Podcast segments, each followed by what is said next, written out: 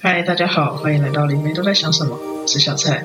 我是一千，今天是二零二二年十一月二十七日，今天想跟大跟大家聊一下，就是聊呃家人的议题。 OK，原因是因为我前呃我后来我们前天录的那个，其实我有收到蛮多的回复， 原来可以这样做，就是什么意思？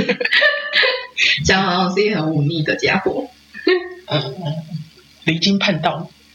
我不知道哎、我觉得就是世界上可能有一些人就是会有一些不一样的做法嘛。我觉得我自己的目的就只是想要提供给大家不一样的做法。可是坦白说，适不适用，那还是来自于就是所有你自己的那个情境里面评估啊。至少这样做是让我舒服的方式。可是也不是这一切都这么容易啦，就是因为毕竟我们灵性修行已经大概三年多了。嗯三年多四年的时间了。那在这个旅程中，也有非常多就是会遇到卡住的时候啊，然后等等的，还有有一些突破，我也不太可能一个一个去告诉大家啊。 对啊，这不太不太实际嘛，大家就慢慢聊。如果大家对于就是你在实践上面有什么遇到卡关，或是觉得很不实际啊等等的，其实我觉得都可以聊，因为在这个过程中，我也常会觉得怎么可能，或者是就是哎，诶我这样真的可以吗？然后会有很多你觉得没有办法，可能你知道你自己应该要怎么做或怎么样比较舒适，可是你总是会有一些事情是你会觉得卡住或是之类的那种嗯状况，我觉得蛮正常的，因为我也是这样子一次一次的慢慢卡关之后，发现哎，诶其实你真的做下去了，也没有那么难，也没那么恐怖啦，应该是这样说。嗯。对，所以就慢慢分享啦。 OK，好。但这次的话，我想我我我也想要挑一个大家比较多人询问的一个主题，就是有关于情绪勒索，就是我要怎么去面对情绪勒索的家人，是家人或者是大众，就是我觉得首先大家要有一个想法跟信念哦， 就是我觉得原生家庭就是一定会有这件事情发生啊。一定会有。那我要怎么让自己好过？怎么让这件事情好过？你就是把这件事情当成是理所当然先。虽然你们是共享同一个能量体，或者是在家庭里面你们是被视为一个个体，但是你们就还是不同的人，会有不同的想法，因为你们有不同的进程。嗯所以我觉得，其实情绪勒索，你要去看他是真的勒索，或是到了什么程度，还是他其实只是在用他的方式去表达情感需求。嗯其实我觉得某种程度上，就是大家在于看这件事情的时候，我觉得也有一点偏颇。但是那种偏颇是，似乎你可以这样要求别人，可是别人不能这样要求你。比如说，你告诉你妈说你不要情绪勒索我的时候，你觉得这不是一种情绪勒索吗？是你不要这样对我，我不喜欢。嗯对啊，但是我得先说，我觉得处理原生家庭跟解决原生家庭，可能大家会看我讲那么容易，但是其实我觉得最根本、最根本的是为什么原生家庭会有勒索这个情况，是因为它有一个依存的关系跟依赖关系。对你依附你的家人而活，你的家人以后长大的时候，就是你长大，他老了，他也需要依附你而活，所以大家会就是在这个时间，就是在这一个过程里面，大家会觉得他会想要去控制，跟他想要比较像是想要一个所求跟要一个保证吧。哦这是一个很微妙的关系哦。比如说，你从零岁一直到你七十岁的过程，好了，你要看你的人生阶段是这样子哦。你的人生阶段可能从零岁一直到呃大学好了，如果你大学就搬出来，那你就是一直到十八岁，甚至你大学如果你自己没有自己供养你自己的话，其实你爸妈在供养你，是所以你一直到二十二岁，好，你去当兵了，可能你有领钱，但是你还是领爸爸妈妈的零用钱。OK，所以大部分的人一直到二十四岁的时候，你都不能被称为一个完全独立人，对但是你正在一个对抗独立思想的过程。嗯你在脱离你的独立思想，但是在经济上你还是依靠着对方。然后你在这时候想要自由，你想要的是什么？你想要证明的是什么？你要去思考这件事情。OK，好，假设你没搬出去，遇到你结婚前才搬出去，现在的人都很晚婚，你直到你三十二岁的时候才搬出去，嗯嗯，很好，你持续的享有经济的支持，你不要跟我说你有给家用，嗯你非常清楚你给的家用跟你自己在外面独立生存是完全不一样的消费。是有人帮你洗衣服，嗯有人帮你打扫，维持家的整洁，因为爸爸妈妈总会受不了，因为你住在他的家里，所以必须要有他的规他的则。位置对对，那一直直到好，你结婚了，你成为一个独立人，嗯你开始成为爸妈，嗯你要成为跟别人之间的依附关系，但你是被依赖的那一方，嗯，就会有不同的 就会有不同的想法。这是为什么人都会说就是直到你真正成为爸妈，你才知道你爸妈是怎么回事。好，你成为了爸妈之后，然后你会无缝接轨的，需要承担两方，是对上跟对下。对，所以啊，这个连接要怎么断？ 嗯好，如果你今天是一个完全独立人，好了，嗯完全独立人是什么呢？你就是二十四岁后你就毕业，然后自给自足，然后就是离开家里。好，那你爸妈二十四岁以前养你的，你要怎么算？算不清，对啊，你想要平衡，你想要公平，对那你慢慢算，算一算还给他，你也不用买房了，没错， 放下吧， 好像真的放下吧， 放弃成为一个独立人。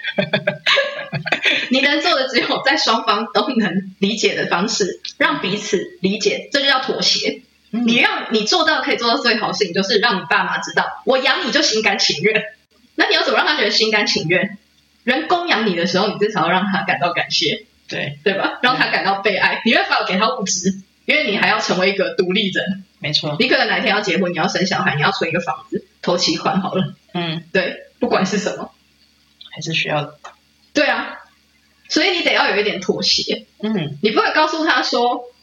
我要你让我很舒服的方式，但是就是我，但是我只想要让我自己舒服。嗯，对啊，所以当你在说情绪勒索的时候，你当然会觉得，因为时代已经不一样，你会感觉到你自己被控制。可是同时，爸妈的感觉是，他就是无法理解你的世界啊，因为他不是无法理解你的世界而已，他是无法理解整个世界。现在的世界变化很快，比如说像我现在已经三十二岁了，就是我们我们从以前就是本来你只有家用电话、BB 扣的时代，然后到你可以随时连线，现在连线还变成是大家也不打电话了，对，就变成用 Line 或者是什么即时通讯，本来一开始还是一个很酷的东西。嗯，但是现在就是所有东西都在即时通讯上解决。对，嗯，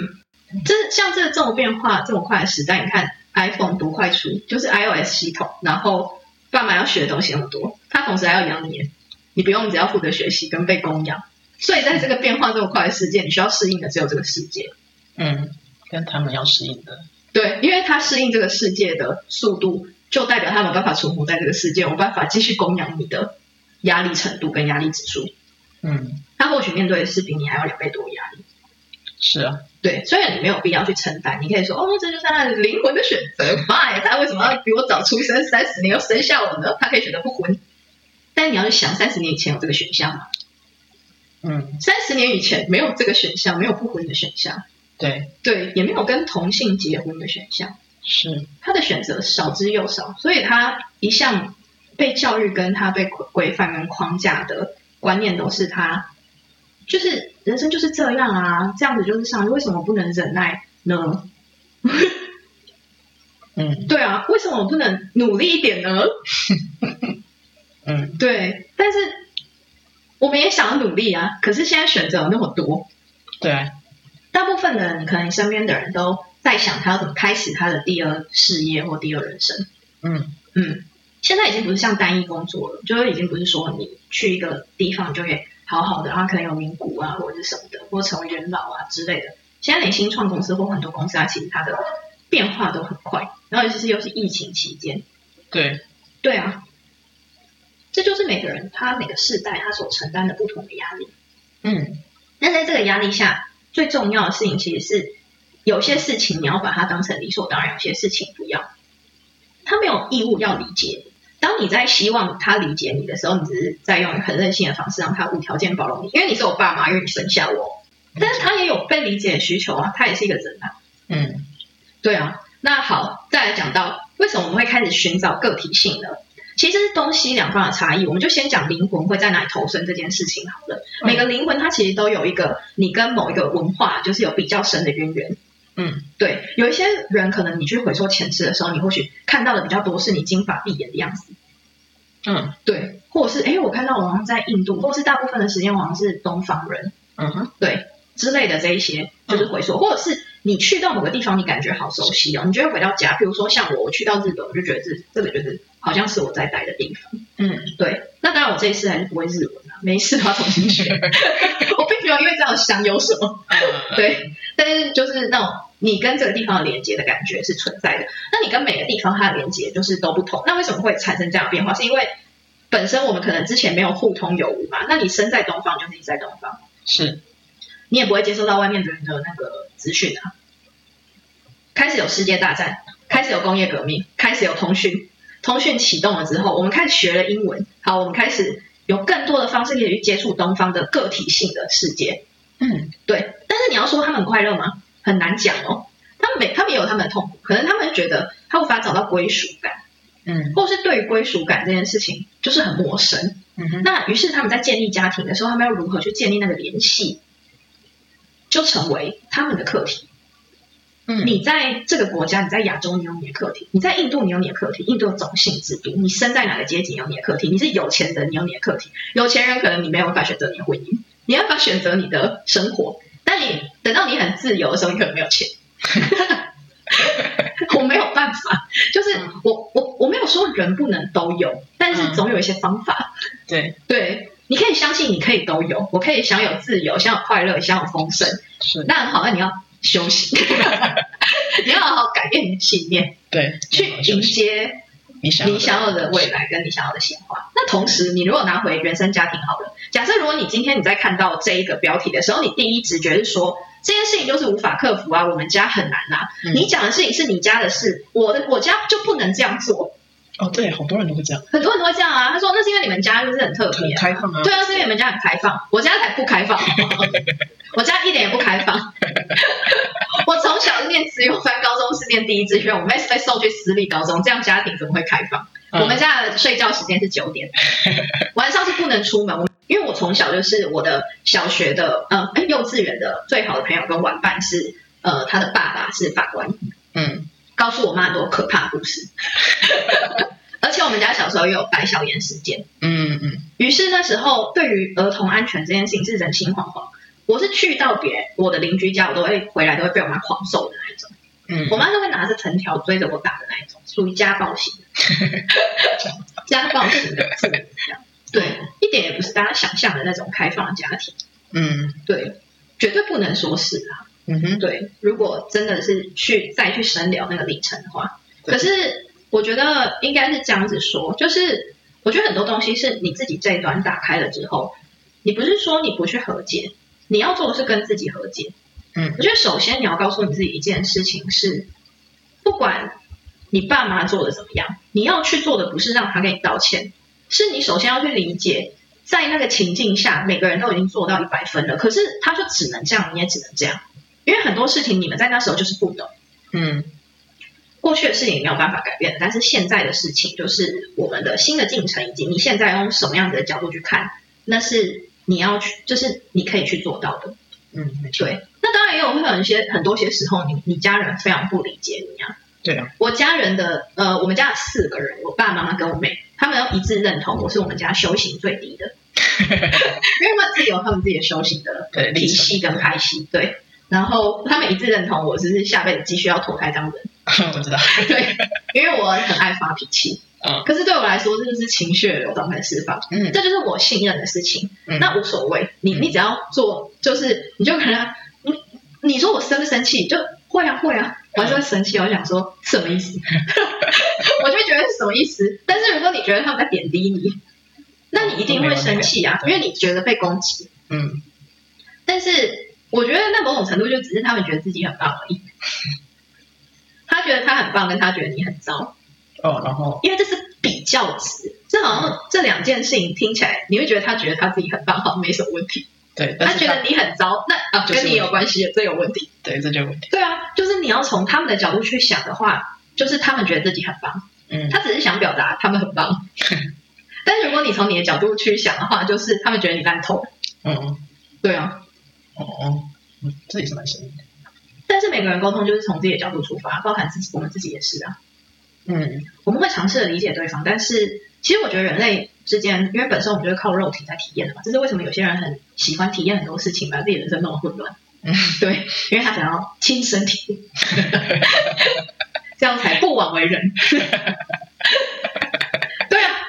嗯，就是这样而已。但是那是他的历程，说实在，他如果不要危害别人，我都尊重他，对只是不要危害到我嗯，就可以了，不要影响到我就没事了。没错，对，那跟家人之间也是嗯同样的，同样的都是，只是跟家人之间有一个比较麻烦的是，他要不影响到你有点难。对啊，对啊，所以那在这个时间你也只能让自己不要被拖累，有些不时要候被影响，对啊，哦，不要被影响，有些时候是这样啊。嗯，如果你的家人真的是太过分，对，有时候还是会觉得他踩踏到你的界限啊。嗯对啊，那你就把界限划清楚就好了。嗯可是那个界限划清楚，不是说老死不相往来啊，嗯就是你划清楚了之后，然后等到彼此比较冷静一点的时候，他会去经历他的历程，你会去经历你的心理过程， 对，然后过一阵再说。是对，不用没完没了沟通。哦，对啊，你不要想要说服他，嗯然后隔绝他就没事。嗯，对，